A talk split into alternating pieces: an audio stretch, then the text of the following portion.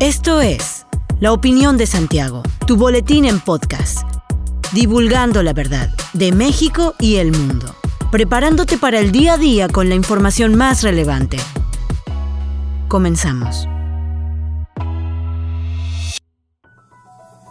Buen día, bienvenido a la Opinión de Santiago, una dosis breve de información para arrancar el día con lo más relevante a nivel nacional e internacional. Por primera vez en los últimos 37 años, el Sindicato de Telefonistas de la República Mexicana estalló en huelga en teléfonos de México por violaciones al contrato colectivo de trabajo. El dirigente sindical Francisco Hernández Juárez informó que los trabajadores votaron en favor de la huelga porque la empresa incumplió con diversos acuerdos en el marco de la revisión del contrato colectivo de trabajo, como la ocupación de casi 2.000 plazas vacantes y la decisión unilateral de Telmex de no pagar el 100% de la jubilación de los trabajadores de nuevo ingreso. El sindicato de trabajadores denunció además que la empresa impuso medidas coercitivas como retención de salarios y otras prestaciones, y ha realizado agresiones físicas, verbales y aspectos tan precarios como el apagar elevadores en las oficinas centrales. Luego de colocar las banderas rojinegras en todas las instalaciones de Telmex, el sindicato de telefonistas informó que sus 24.878 miembros realizarán manifestaciones, por lo que no atenderán ningún servicio que sea solicitado a Teléfonos de México. Hernández Juárez anunció que sostendrá reuniones con la empresa con la mediación de la Secretaría del Trabajo para tratar de resolver este conflicto y evitar afectaciones a los derechos de los trabajadores telefonistas.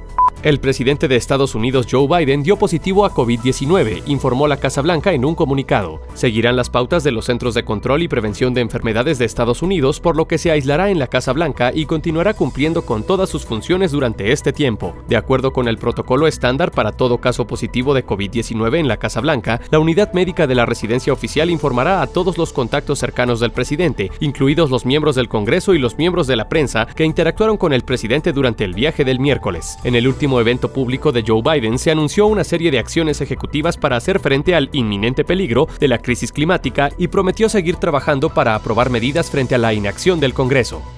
Alrededor de 1.100 trabajadores de Teléfonos de México de Querétaro se sumaron a la huelga nacional en demanda al cumplimiento del contrato colectivo de trabajo. Se trata de cerca de 650 trabajadores activos y 500 jubilados del estado de Querétaro y a nivel nacional 60.000 los que encabezaron la huelga, en demanda del cumplimiento del pago justo de las jubilaciones, reparación de las violaciones al contrato colectivo de trabajo y el cumplimiento de vacantes ya negociadas. Las banderas rojinegras se dejaron ver en algunas sucursales queretanas, tal es el caso de la ubicada por Epigmenio González. Algunas de las personas ubicadas en esa sucursal dijeron que los servicios vía Internet están disponibles para la sociedad. Sin embargo, si alguien desea hacer un pago directamente, no es posible porque no se está ofreciendo esta asistencia. Las personas que presentan problemas en sus servicios de Internet, telefonía y o cable deberán esperar o procurar solucionarlo a través de la línea telefónica de Telmex para solicitar asistencia, pero si esa falla y requiere que personal acuda a su domicilio o negocio, deberán esperar hasta que se levante el paro.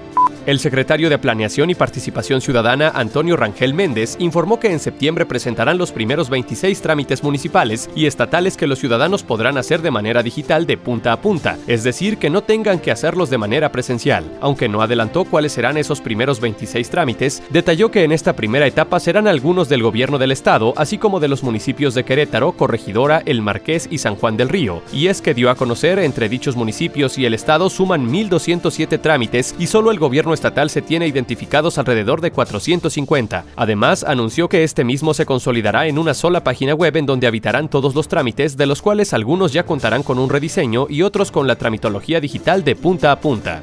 El titular de la Secretaría de Desarrollo Sustentable, Marco Antonio del Prete III, se reunió con el director adjunto del Centro de Emprendimiento y Pymes para Gobiernos Subnacionales de la Organización para la Cooperación y el Desarrollo Económicos, Nadim Ahmad. Entre los temas tratados en el encuentro estuvieron el impulso a proyectos de emprendimiento, así como a las micro, pequeñas y medianas empresas. Además, junto con el director de Fomento Industrial de la CEDESU, Alejandro Sterling Sánchez, el titular de la dependencia expuso las acciones implementadas para la descarbonización de la economía queretana. La agenda económica y ambiental de Querétaro fue otro de los temas presentados ante el funcionario de la Organización para la Cooperación y el Desarrollo Económicos. Hasta aquí la información de hoy. Regresa el lunes para otra pequeña dosis con las noticias más importantes. Mantente bien informado con la opinión de Santiago. Encuéntranos en Facebook, Instagram y TikTok como arroba la opinión de Santiago. Hasta la próxima. La opinión de Santiago. Comprometidos con la verdad.